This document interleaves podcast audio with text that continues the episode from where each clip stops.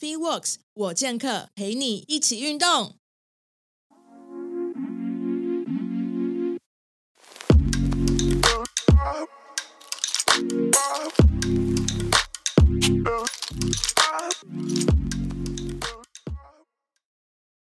大家好，欢迎收听 FeeWorks 我健客，我是 Podcast 主持人 Karen。那今天又邀请到我的好朋友浩浩、皮特浩来跟我们分享一下，就是爱甩。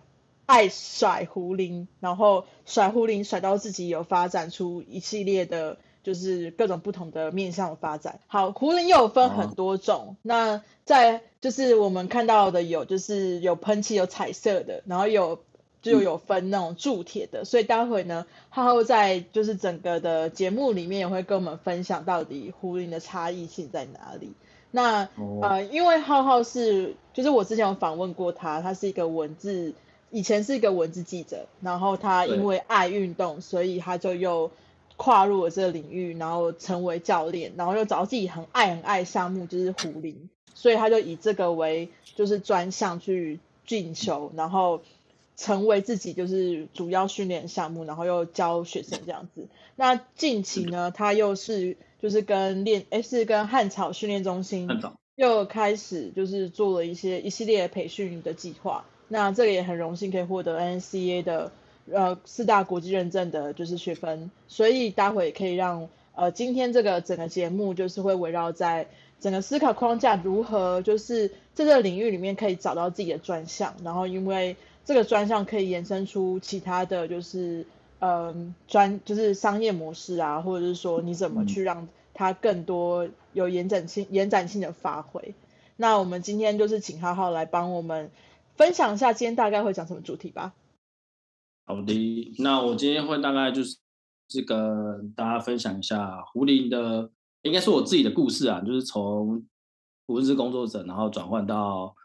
健身这个行业，然后怎么样去在这个当中去找到我自己喜欢的东西。那途中又遇到了一些什么样的问题，或是做了哪一些修正？对，然后试着去让大家知道这一路上来我们是。用什么事情去坚持做这件事情怎么找到自己的热情？对，好，讲座主题就是叫做思考框架，所以会有浩浩来告诉我们说，哎，他自己曾曾经不是这个专专业的人士，然后他跨入这个领域当教练之后，又找自己的专项就是虎林，然后现在又开了跟汉草训练中心又开一系列的虎林工作坊。那现在获得就是 NACA 四大国际证照的，就是呃学分认证，所以待会可以让浩浩分享一下怎么样透过自己的就是喜好啊、热情啊，然后呃找到一个比较可以有延续性发延续性发展的一些专长。好，那大家好，我是 Peter 张景浩，然后今天我们的讲题就是很荣幸受邀讲这个思考框架课程。那我们的主题是从教练到培训讲师，坚持够爱，为了转蝴蝶，好酷的主题。那有大家知道我是谁吗？有人看过我的写的文章跟粉丝专业吗？OK，好，那这是我的，就是一些经历跟简历。那主要还是都是以胡林的证招为主。那还有一些，sorry，还有一些参赛的话，那个竞竞赛的经验这样子。然后目就是以目前至今来说，我们有开了从二零一九年开始，跟两位朋友，然后一路开了一二三，我也没算几场，就从二零一九年开始开了好几场的研习。然后在今年二零二年，我们又因为因为疫情中断了三年两三年，那后来又有了这个想法，所以在今年的下半年，我们又重启了这个计划。那我们后来在第一场。台北场的时候就抛出来这个资讯之后，汉朝那边的陈彦之医生就他们有兴趣跟我们合作，所以后面两场就是九月二十五号跟十月二号的时候，我们就跟他们一起做一个合作。那跟他们合作之后，这个课程就变成一个有学分的。所以如果你是教练朋友的话，你应该可以；所以你是教练朋友的话，应该可以来参。有兴趣的话，可以来参加我们的课程。那在还没有开始。变成教练之前呢，就已经先认识了胡林浩。那我用照片来大家认识一下我。左边是二零一三还二零一四年的我。那我前一份工作是一个文字的工作者，在一个 IT 的产业。然后从大学开始我就变得很胖，就很懒得运动。那后来在研究所的时候，因为自己搜寻了一些资料，然后发现了胡林这个东西，在当时还算是蛮少人知道的。那我就在网络上找到一个二手的壶铃，然后我就直接购买一颗，那时候是十六公斤的竞技壶铃，然后是跟是否 Mosa 的，但那时候是跟网络上网友购买，所以类似右边那个照片的那一颗这样子。那所以。在我还没有入行之前，我就已经自己有在看影片，然后稍微去摸索一下壶铃这个东西是什么。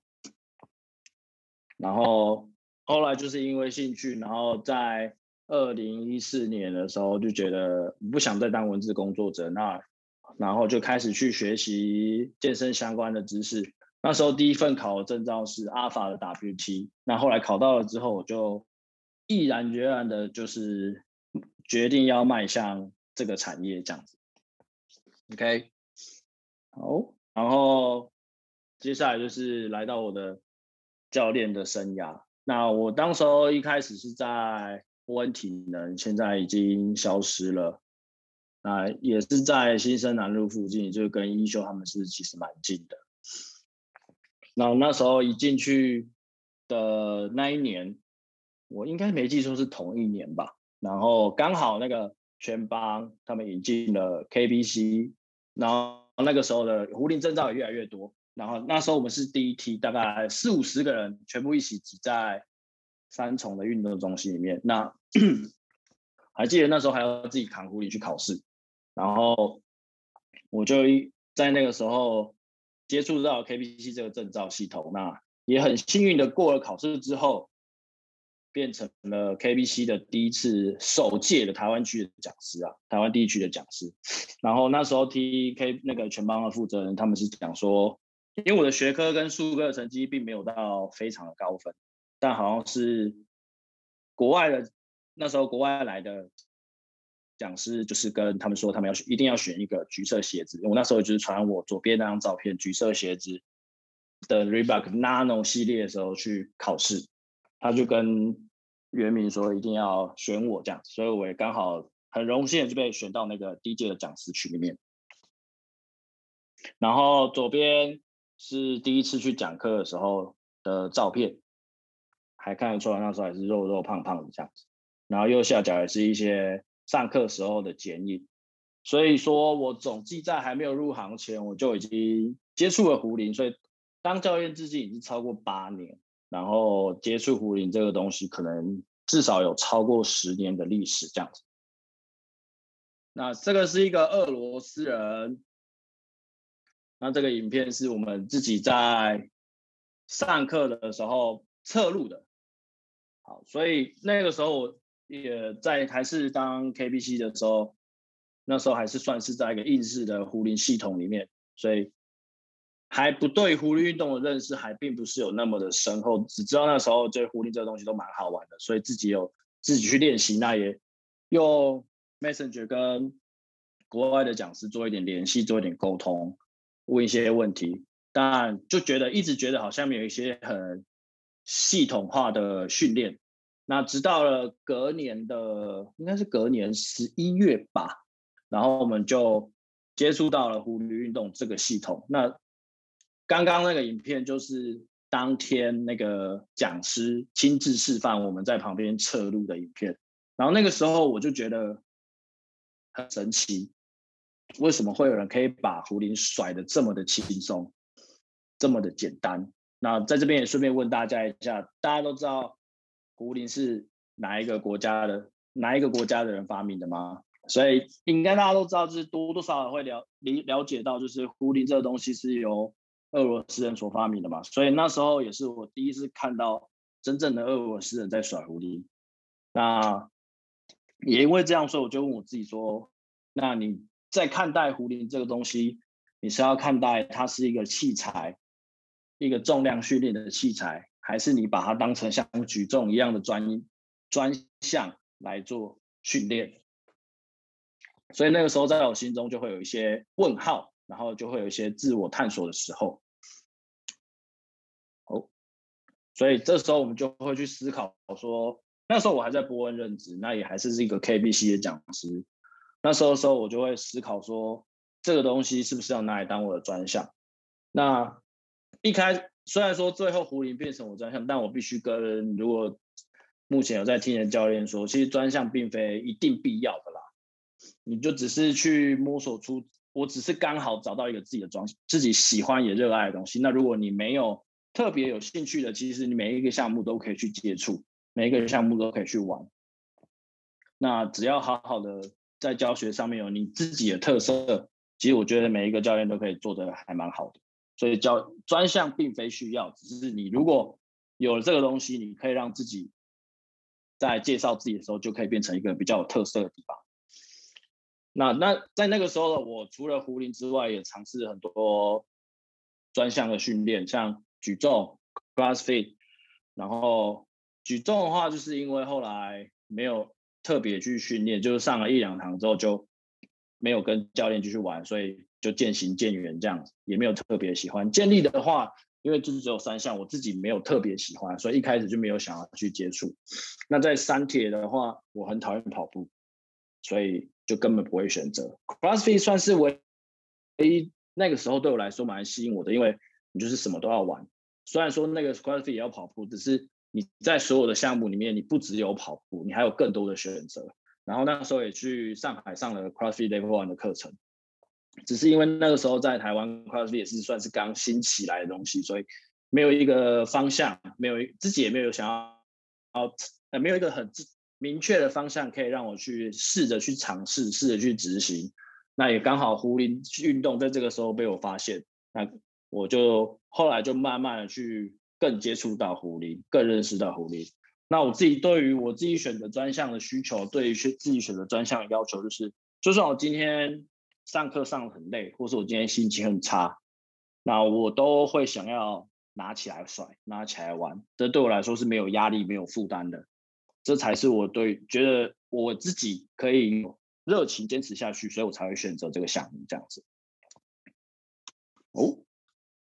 然后接下来就是一些市场跟个人的选择，因为毕竟我那时候还是 KBC 的讲师，那在这边就顺便跟大家介绍一下，我目前我自己的看法，以目前市面上所有的应试壶铃证照，我们会把它看成比较偏体适能的产体适能的这一块。那狐狸运动就会变成运动。那比较简单的想法就是，壶铃运动就好像举重一样，你就是用杠来做这个运动。那壶铃运动就是用壶铃来做比赛，来做竞技。所以那时候，所以你们也可以这样子去区分一下硬式壶铃跟壶铃运动的差别。那那时候我还是 KBC 的讲师，所以我也不太可能说我一一边从事 KBC 的任务。然后一边又从事狐狸运动的推广，这两个是有点违和或相抵触的啦。对于前面领导前辈来说，也不是一个太好的样子。所以我们就会在讨论说，因为 KBC 那边相较来说，他们背后运营的团队会是比较成熟、比较稳定。那狐狸运动这边，你就是一个全新的组成，你不知道未来会发生什么事。然后。你在 KB 那个全邦那边担任讲师，你可以看得到每年会固定有开几场，那你这边你就可以去推估说你自己会有的收入。那狐狸运动的话，可能就是一个你持续投入、持续训练、持续推广，那会有多少东西进来到你的口袋，其实你是不知道的。也就是说，现实面来说，一个是你可以看得到钱会一直慢慢的累积，一个是。你完全不知道会发生什么事，甚至有可能会，也不说赔钱了，你就是会一直去买壶铃啊，一直去进修。那在这样的情况下，你可能自己的口袋、自己的荷包也会变得越来越小。所以，因为在目前来说，我会建议，就是如果大家真的有想要思考，有想要尝试一个专项，你可以去思考说，你目前的客人的客群是不是很稳定？是不是你有办法多出一点时间，多出一点心力？去让你毫无后顾之忧去尝试你想要做事情，毕竟回归到现实层面，每一个人都要生活，每一个人都要吃饭。如如果你已经都没有钱了，你还是为了梦想，想为了热情继续坚持下去，好像也是蛮蛮不合常理的啦。然后最后一点，觉得我自己觉得比较重要，就是你要去发现你自己的个性到底是喜欢怎么样的方式。然后，因为像就会有人会跟你说，为什么要去尝试这个东西？这边毕竟 KBC 或是其他应试的证照，他们是有一些很完善的行销方式，跟背后像 KBC 他们有一系列的 A C E 的课程，所以他会有一个 group，那个 grouper 就会一直去进修去拿学分，所以他们一定会想尽一切办法让这个课程开成。那为什么你要去尝试未知的领域，然后未知的挑战？所以你要去了解你自己的个性是不是也想要做这些事情。而不是好觉得今天看起来这个东西没有人做很帅，然后你就想要去试。那当你去试的时候，才发现跟你想的完全不一样的时候，那就是一件你就算会你一定会后悔，但那个后悔的程度是不是你自己可以接受？我觉得这个事情在个性探索的这个方面，自己要能够去权衡的。像我自己就是一个比较呃不太会去后悔的事情，我觉得。你自己今天长了这么大，所有事情都是从自己的选择所做出来的，所以不要回头去看自己选择了什么事情，而想办法把眼前的事情做好，才是对我来说比较重要。这样子，你可以解释一下 KBC 跟壶铃运动分别用工具的差异在哪里吗？因为我相信有些人可能哦，呃，目前为止还不太知道什么是 KBC，然后跟护林运动用的器材差异。好哦，那。其实目前来说，市面上的证照，呃，比较大就是 Strong First 跟硬式壶铃啊。Strong First 会比较传统，他们完全是采用像我前面用的，呃，这颗右边那一颗黑色的铸铁壶铃。那这个就是经典壶铃。那目前 KBC 他们也不是全部都是这个，只是 KBC 他们考试好像自己带带壶铃去，所以你如果选择这个壶铃去，他们也是 OK 的。那比较传统的硬式壶铃证照，多数还是以经典壶铃为主，所以就是黑色这一颗完全铸铁，然后铸铁壶铃它的重量会依据，呃，哎，sorry，它的壶铃的大小会依据重量而有所改变。那我们现在学的壶铃运动的东西，它是用，哦，好，又可以看一次影片，然后不用看，就是后面那一颗紫色的，它是经典款的壶铃。那今天款的壶铃就是，哎，sorry，竞技款壶，竞技款壶铃就是它的球身是完完全全一模一样但，不管你是几公斤，它是长那个样子，只有颜色来区分重量。然后竞技壶铃跟经典壶铃对我来说，自己在训练上最大的差别就是手把。经典壶铃的握把就是像这一颗，哦，这颗看不到握把，像右下角这个握把就会是比较大的。那如果现在它的球身的重量是比较小，所以它的球体比较小，这个壶铃重量比较小。那如果今天球的壶铃的重量比较重，它球体就会很大一个。那那个时候呢，你握把跟球体中间的空间就会有一点点不同，有一点点的改变。像我现在现在右下角这张照片做的动作，我会把壶铃放在我的手上。那这个时候，如果壶铃的球身握把的空球身的大小、握把的空间不一样。我放在身上的感觉就会完完全全不一样。那我们可以看左边那一张，它的球体是粉红色那一颗，没意外是八公斤。然后跟现在教练教练手上拿的是绿色，你们刚刚如果看他甩的话是二十四公斤。后面那一颗紫色是二十公斤，也就是说不管多重，它球都一样大，握把空间、握把粗细都是一模一样，有规定好的。所以我只要把壶铃放在手上，它的感觉是一样。我只需要重新适应壶铃的重量，不用适应我手放的位置。这这对我来说是一个比较好的事情。用竞技壶铃上来说，这样子。好，我来帮大家补充一下。这样回答问题吗？我来帮大家补充一下，就是竞技壶铃，你可以回到上一页，那个教练在甩那个竞技壶铃，就是那个大家在健身房应该看到会有很多很多的颜色。然后它基本上球体的大小，就是它放一整排，它看起来都是一样的大小。那它的那个握把也都会是一样的，就是空间。那呃，硬式壶铃就是刚刚浩浩讲，KBC 比较常在用传统的呃传统的壶铃就是铸铁的，然后根据对 strong first 用的，对，那他们就会是。球体大小会根据重量不同，会有不同的大小，然后所以握把也会根据就是球体大小会有不一样大小，所以它在比如说越小颗，你放在比如说你要做 clean 的话，放在肩膀上面那个感觉跟越重的感觉会越来越不一样，完全不一样，对。所以在做 KBC 跟壶铃运动的时候，其实使用器材不一样。那待会我不知道他会不会讲到，就是在运进行的方式、运动方式也会有所不同，对吗？OK。这个没有打算，这个我目前没有讲。好，那我觉得也是可以让大家知道一下，就是硬式壶铃跟壶铃运动的，就是运动差异性在哪里？对。好的，那在硬式壶铃的话，我会觉得他们比较强调体适能部分。如果以，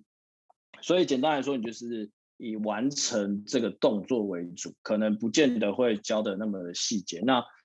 大概目标，你可以想象，就是硬式回应。那如果我们讲 swing 这个动作的话，它大概就是会希望你用你最快速的爆发力把壶铃荡完，所以它的次数可能会落在十到二十下一组啦。然后在壶铃运动的话，我们光讲 swing 这个动作，我们可能会是每一边一只手十五十下，所以在这样的情况下，差别最大就是你。我们会希望壶铃运动是你的动作是更节能、更有效率的。你只要需要运用到适合的张力，完成这个动作就好。那硬式壶铃的话，比较偏重就是你需要在 swing 这个动作，我讲目前都只有讲 swing 这个动作。你只要偏重在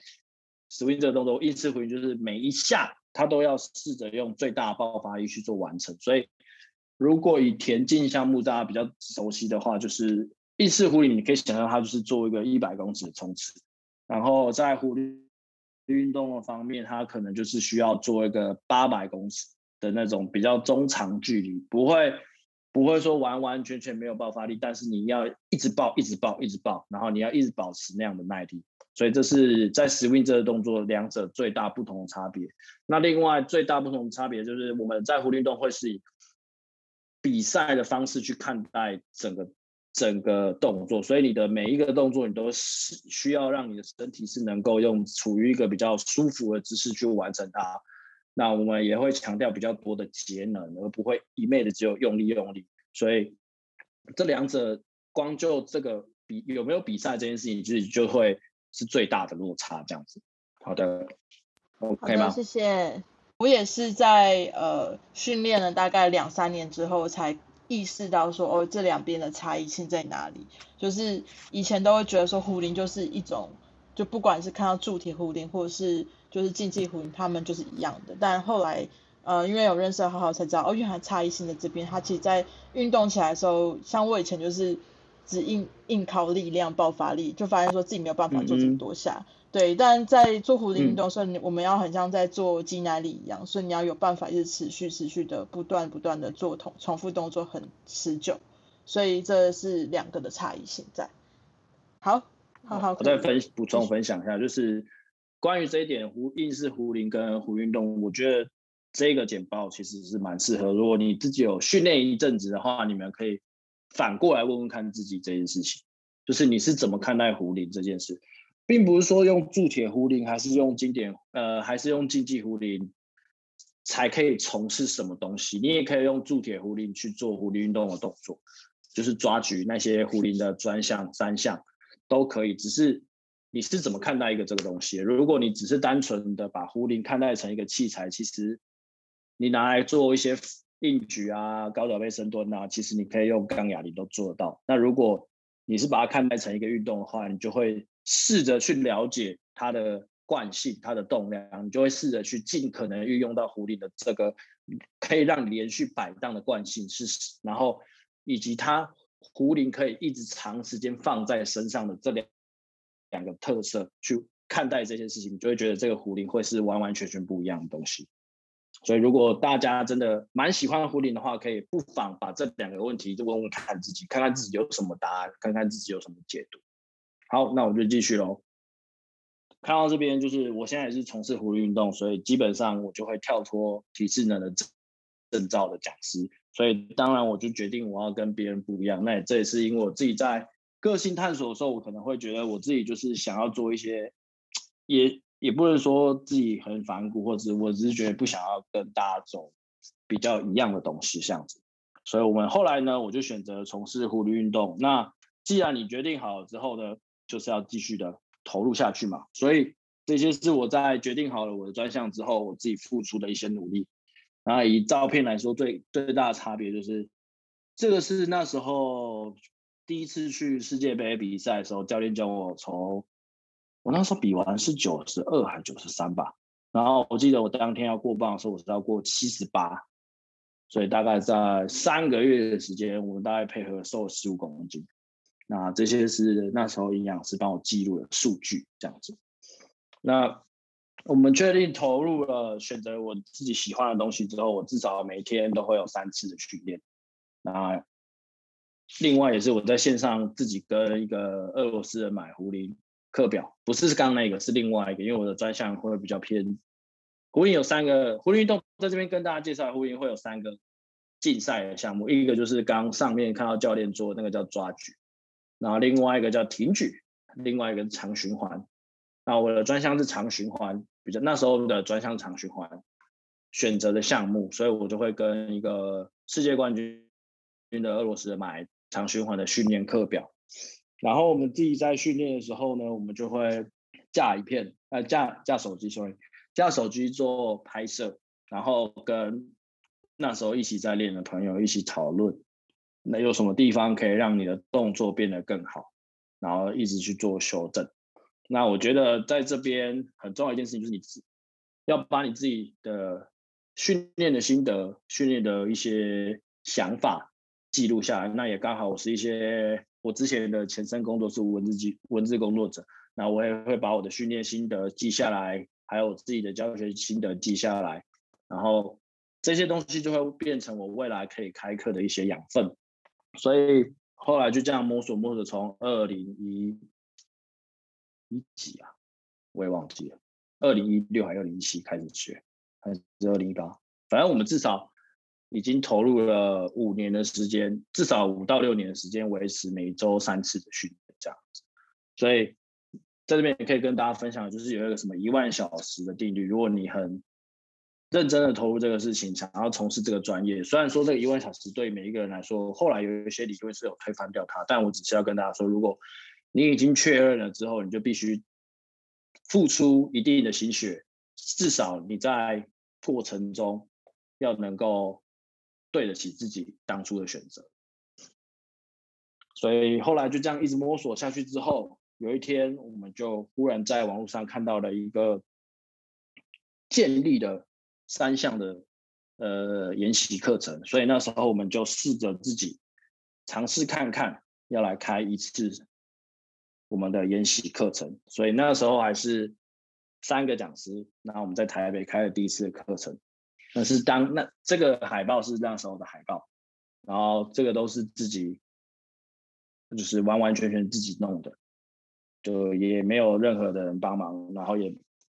也没有任何的美编，就自己尝试乱弄一波。所以那个时候虽然是三个讲师，但后来只有招到五个人而已，所以并没有并没有想象中的那么简单，然后那么的容易。而且那时候刚好也是在。那一次刚好我们开课之后没几天，好像 U A 有一个活动，然后那个活动有一些项目都是用胡林去做比赛，所以刚好那边有两那一梯刚好有三个朋友是因为 U A 这件事情来做学习的，并不是真的。我会觉得就是因为讲上完课之后，多数人都没有练，所以我会觉得有些时候就是。他们只是为了试着让他的狐狸技巧变好，那也刚好我们有开这个课，所以刚好 match 在一起这样子。不然的话，可能我们来踢可能只有两个人会参加，所以非常的惨淡。那一样就是在那一踢之后呢，因为我刚刚说我们选择了一个未知的团队，就是苦力运动的组成。那也因为这些开课之后，我们跟前辈他是有一点点的嫌隙，所以后来就变成闹得不太愉快了。所以后来也变成说，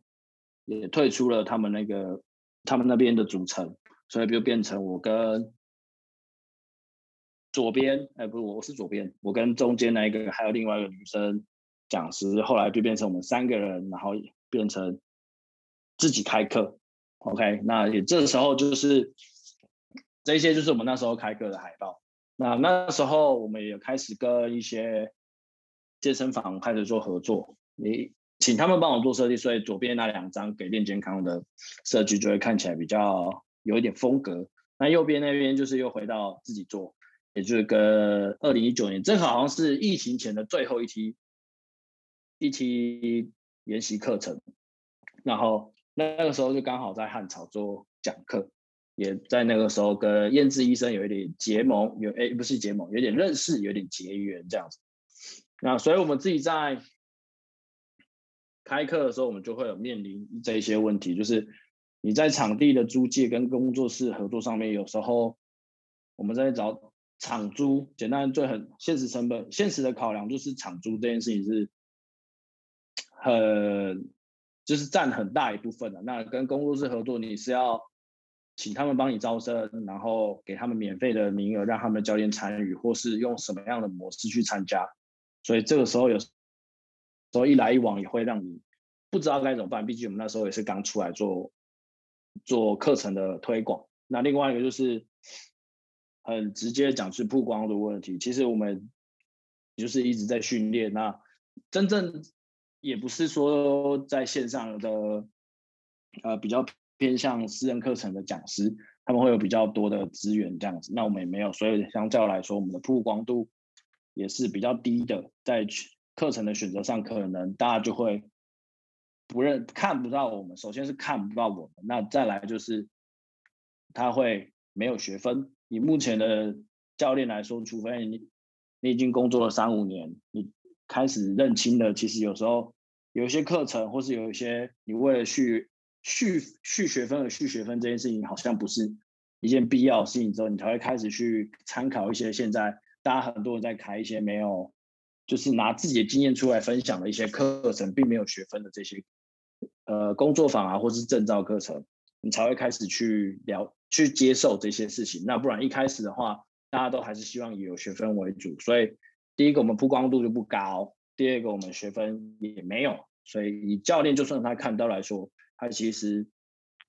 也会很犹豫啦，甚至根本就不想选。因为直接讲，就是有时候可能不想选择。那最后一个就是，我们还是会，他们最大的问题就是还是会不知道我们物理运动的课程跟 其他比较有包装的课程来说有什么差别。那这也是我们一开始就存在的差异性的落差，还有存在的弱势。即便我们自己知道我们自己的课程真的很好，也可以，因为我们很有自信的说，在目前来说，我们的训练品一直维持的训练经验跟教学经验是一直维持着，并不会说，说我今天是为了教课之前我才开始复习，并没有，我们是会一直去持续尝试，一直持续的摸索，说有什么方式可以让学生比较好接受，那让我自己的训练会变得更好。所以在那个时候，我们就变成说，在我自己可以。在我们讲师自己可以接受的范围内呢，持续的去摸索出更好的可能性。那当然也就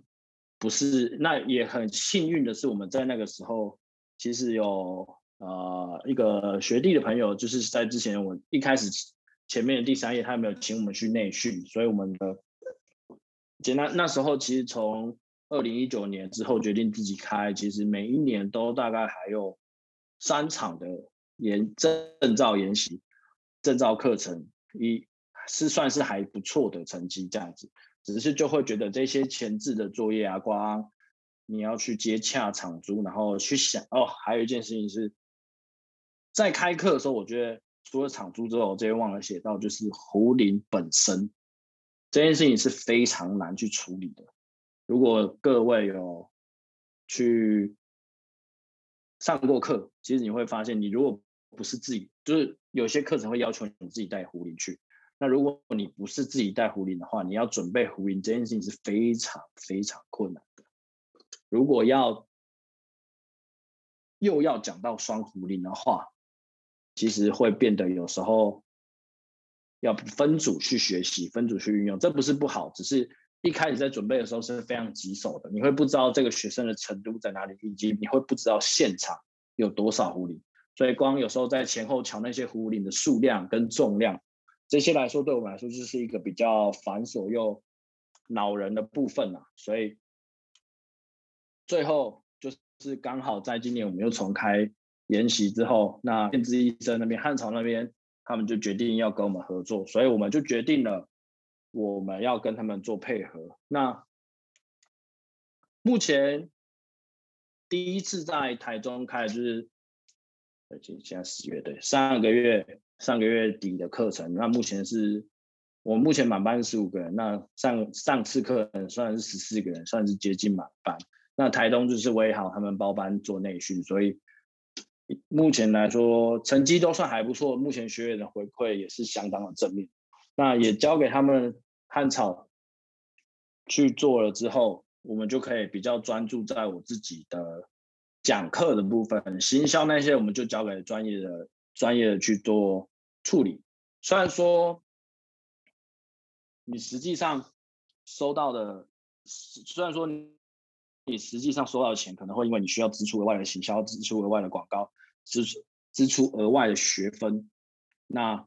看起来好像会变得比较少。只是我觉得这些东西交给专业之后，我们就不用去烦恼这个东西。另外就是他们会去汲取一些学生的回馈，那这些学生然后去做学生之跟学生之间的推荐啊，跟推广这些东西是会变成慢慢的发散下去的感觉，会变成有一个系统很集中，就是负责汉场教育基金里面负责帮我们集中这些资源。然后再去做处理，所以相较来说，我们就只要在专注在做好讲课这个部分，呃，这样的方式两边都可以达到互惠，他们也会因为这样让，因为我们的关系，然后让更多人去认识汉朝。那汉朝的教育基地里面，他们有各式的课程，他们也可以从我们的课程去 promo 他们另外的课程，那 我们也可以变成他们在另外的课程 promo 的对象，所以。这对于彼此来说，我都是觉得是一个比较互惠的方式，所以我们很容很应该说，我们真的是很幸运，在二零一九年最后一场都认识燕之医生，然后燕之医生就是对我们一直很信任，然后他也给我们一个很正面的评价，所以二零二二年我们一开始剖完之后，他就我们结束六月的课程，他就马上问我们，那这样的合作方式，我觉得来说对我们来说是很幸运的啦。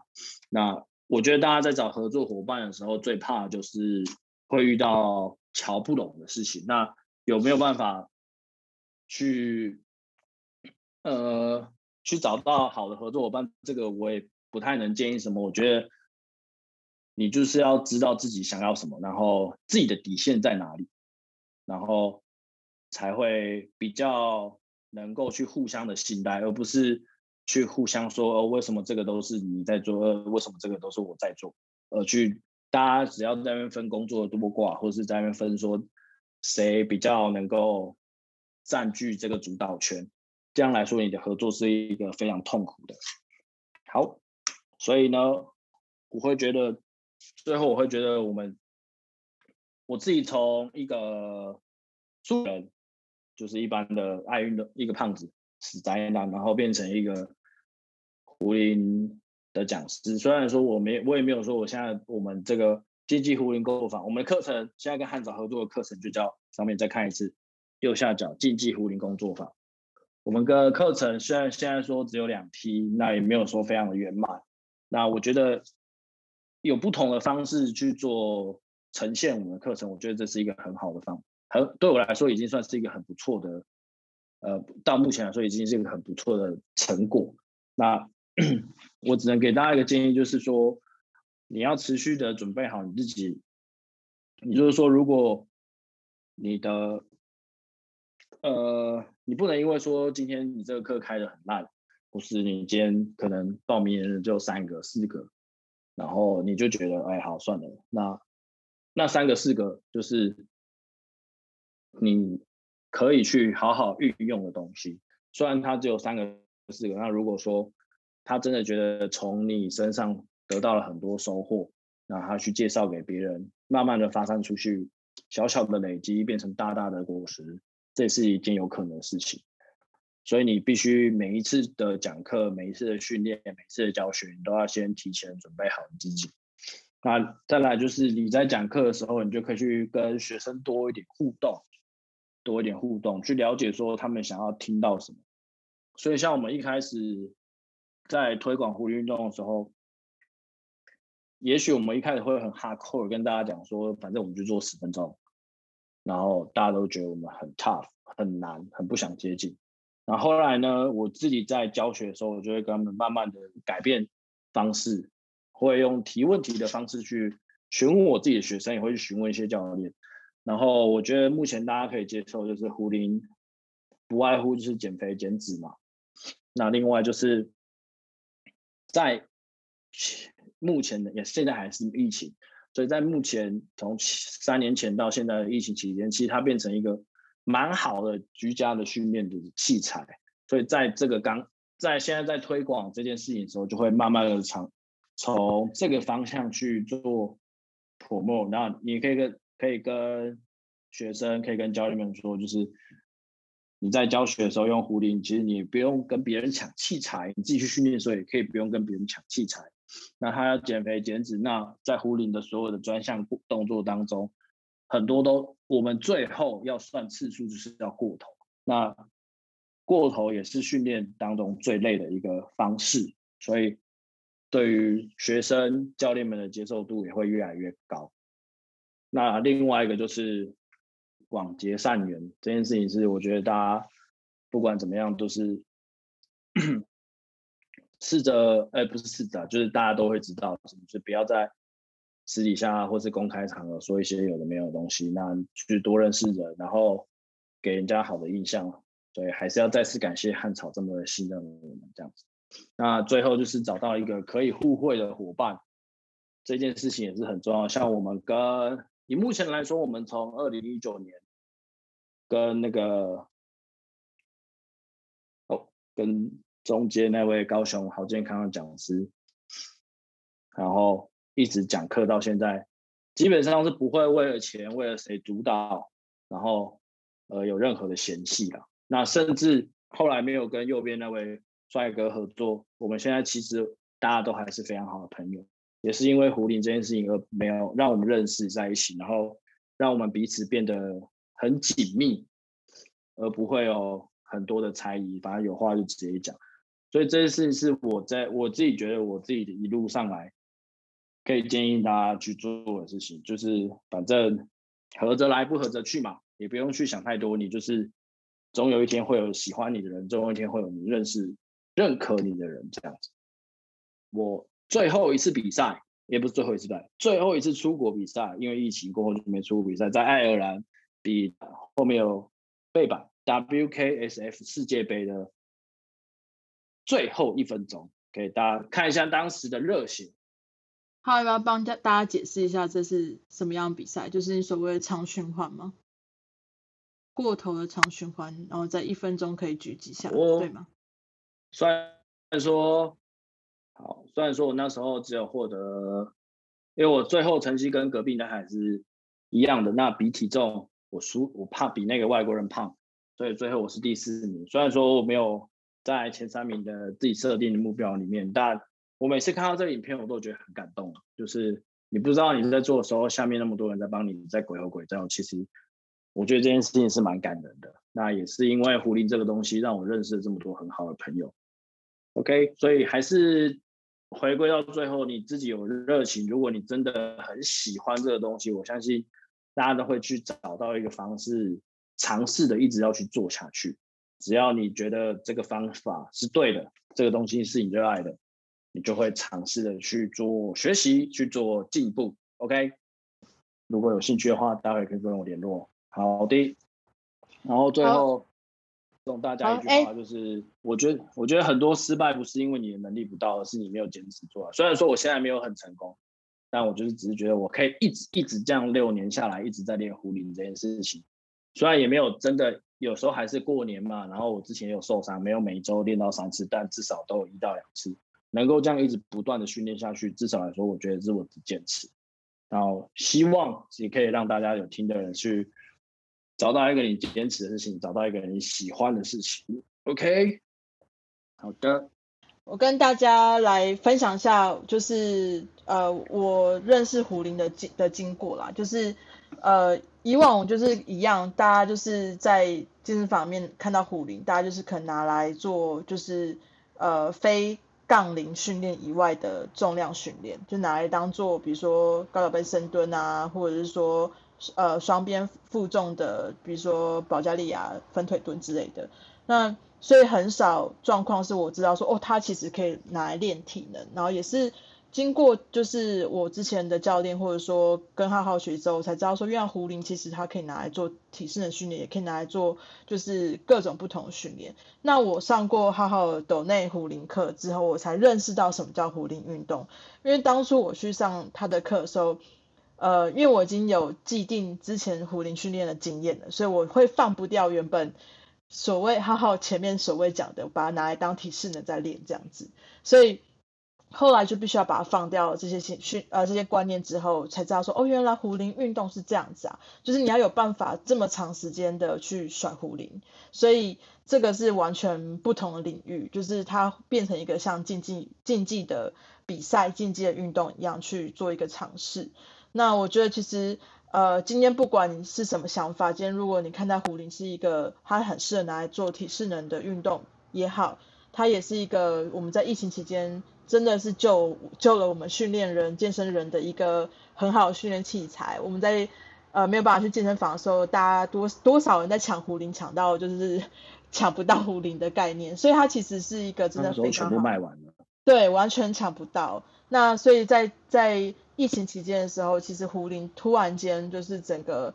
翻牌，就是他已经胜过就是各种运动器材，家里面一定必须要现在都要必备胡林才有办法去做训练。所以其实我觉得在很多观念来讲，我们其实就把我们自己的心态。放开，就是我们接受各种不同的运动，接受不同的训练器材，把很多时候接受一些呃想法的时候，把我们的想法放开去接受他们，也是很好的。那我觉得浩浩就是做一个非常好示范，是他有够坚持的去做。就像今天我们原本 Sport Exchange 的讲座好了，一开始开呃这个讲座的时候，我记得是最高峰是七十个人在线收听，到现在我们只剩十几个人，但我们还是持续。坚持去做，然后也很希望大家可以帮我们分享这个讲座，因为其实很多时候我希我们期望的是，我们可以邀请到各种不同的讲师去分享很多就是心路历程，而不是只是就是嗯专业，或是说业界常看到一些分享是比较偏，就是真的在讲记忆体能在做什么，在讲运营在做什么，在讲物理治疗在做什么之类的。我们希望可以更多的时候是听大家的。如何熬过这么多年，然后可以就是找到自己的一条路，所以很感谢今天大家就是在线跟我们收听。对，好，好，我知道有几位同学有问题吗？对，留下一些问题在我们的报名表里面，你帮他回答一下，就是大家的问题。哦，我所以第一个是问说，看一下啊，练壶铃练到一个瓶颈，无论是。体力或是次数上的瓶颈，或是心情上的瓶颈，可能有点疲倦，但又不想休息或荒废的时候，该如何调整？这好难哦。呃，我觉得就是每一个人都会有瓶颈的，像我们自己也会，有时候会觉得自己很烂。那不过我觉得好玩的事情就是，我自己在做壶铃的当下，我会觉得很累，但我放下壶铃的时候，我会觉得我自己。为什么要放下来？所以这是一个很两两难的矛盾。那如果你真的已经发现了自己有这些瓶颈的话，我觉得你可以尝试换一下课表，可以尝试做一些。如果你还是真的很想要蝴蝶话，你可以尝试做一些 flow，就是做一点花式的，然后或是做一点你平常没有做的，可能是一个抓举配合一个跨步，或是一个可力配合一个蹲，反正各种 flow 都可以。或是你可以甚至做一个。三十分钟完全让壶铃不落地的一个课表。那透过这样的方式，你可以慢慢去找回。我觉得你可以去找回说，我觉得对我来说，我会喜欢这东西。我觉得我还是在玩它。这件事情是一个最大的初衷，就是我觉得很多人现在就会看运动会看得太认真。其实你要动之前，就是先你要真的很专业的专业人之前，就是先要认真的动，认真的玩。所以，慢慢慢的先去换个课表，然后去找到你当初在玩壶铃的那种感动，我觉得会是一个蛮好的方式。这样子，好。然后下一个问题是如何可以带好一个团课？那我自己本身没有很喜欢教很大的团课，因为我就是教壶，所以如果很多人，我其实没有办法看好他的动作。那我可以分享的团客人数上限大概就是，我应该记得我带过最多的应该只有十二个还是十五个吧。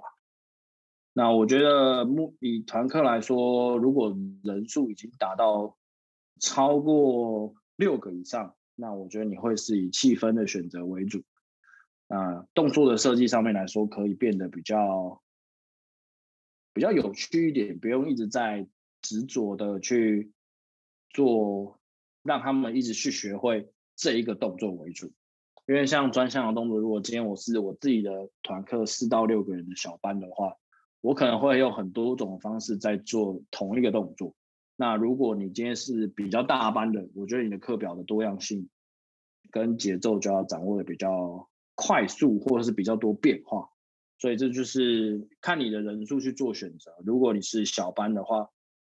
我觉得小班的学生都会对自己有个期许，是他们希望可以看到他自己在动作上面的进步，所以你就需要。用很多的技巧、很多的方式，去让他们知道他们自己有进步。那如果你今天是大班的话，我就觉得你可以试着用多一点的呃动作，去让他们去去想要下一个动作要做什么，而不是应该不是想，就是让他们知道说他今天有很多东西要完成，让他有一个目标可以追寻。这两个人数因为人数的不同，所以他追寻的目标不同，会有一点。在设计上的差别，这是你可我们在做团课训练的时候可以做的。那如果今天我自己要讲课的话，证照课的话，我会试着让教练或是来参与的素人爱好者，让他们多一点点的回答。就是反正我就会随便的乱问，我们就会随便的乱问，然后甚至我们在上课的时候会叫 A 去看 B 的动作，然后让所有人去给正在做动作的 B。就是所有人去给 B 一个建议，那有的时候就会因为这样子的过程，然后他们会回答一些很智障的答案。就比如说，上次就会有一个学生说，那他这个停局要怎么变好？他就会说可能笑容，因为除了所有人都已经讲完，他就讲笑容。那我们就会这时候大家就会因为就会因为他的答案而会心一笑，你就会觉得在上课的过程不会那么严肃，不会那么的僵硬这样。OK，分享到这边。我我真的觉得教团课超难的，对啊，大家有大家有觉得吗？我不知道，就是有没有人教团课，但是我觉得还是有。是没有教到那种，对啊，我没有教到那种很多多个人，有些那种蜗俊他们大班的，我觉得很厉害。那个真的是超吃个性诶，就你要真的非常嗨，对啊，然后非常嗨到一个。极致，你才有办法去教这么就你出下面人不嗨，你要很自嗨那种概念。所以我真的觉得团课要比他们超强，没错没错。然后一对一消磨，对啊，一对一还可以稍微的，就是有自己的个性一点。反正学生就是就是跟你培养慢慢培养感情嘛。可是团课就比较没有这机会，对啊。大家有没有？就看大小，真的是看大小。然后浩浩的抖那课，我不知道大家有没有知不知道它的用意是什么？就是这堂课并没有所谓最低的价，对，收费。那今天就是你去上课啊，你开心付浩浩多少钱，就是付浩浩多少钱这样子。对，你不想付钱，我就是一个街头艺人的概念嘛。对。那他其实就在用街头艺人的模式。没错没错，他就在那咨询我。一个小时内啊，可以让你从不会甩壶铃到你可以连续甩壶铃，几分钟？没有几分钟，还是要看人。对，对对啊。但我觉得你如果真的掌握到之后，就可以一直甩。像我现在有学生，他也就上过一期的课程，可是他如果下雨天会自己在家什么当，他自己说了，我不知道真的假，他都会荡一千下。哇哦，很厉害。就只有 swing 而已，但不是一组，但不应该不是一组啊，他可能分好几组这样进行。那也是蛮厉害。没错。然后，对我的课程的话，可以私信我的 IG，我粉丝专业上面都会有写。然后学分课的话，就是明年的五月才会再开，目前的计划。对，就是跟汉朝的竞技狐狸工作坊。开课部分哦，我我也觉得开课开课那个真的讲很好，因为我觉得很多人都觉得一头热，就觉得啊，我今天开这个培训一定会成干嘛的。然后这有时候真的是看运气耶。像不要讲实体课好了，我其实也有遇过，就是我自己本人啦，我自己本人去年花了一堆钱开了一个线上课程，就因为疫情关系，突然间很多大咖也开了线上课程，结果所以。大咖开线上课程之后，就就再也没有人要看我的线上课程，所以我真的开课这东西，真的就是除了你要准备够好，然后你呃合作的伙伴要够好，然后再就是你的运气要够好，就是天时地利人和各种情况底下，那么慢慢磨慢慢磨才会磨出来的。反正就是坚持做自己的事情嘛。很感谢大家收听，那我们晚安喽。拜拜拜拜。拜拜。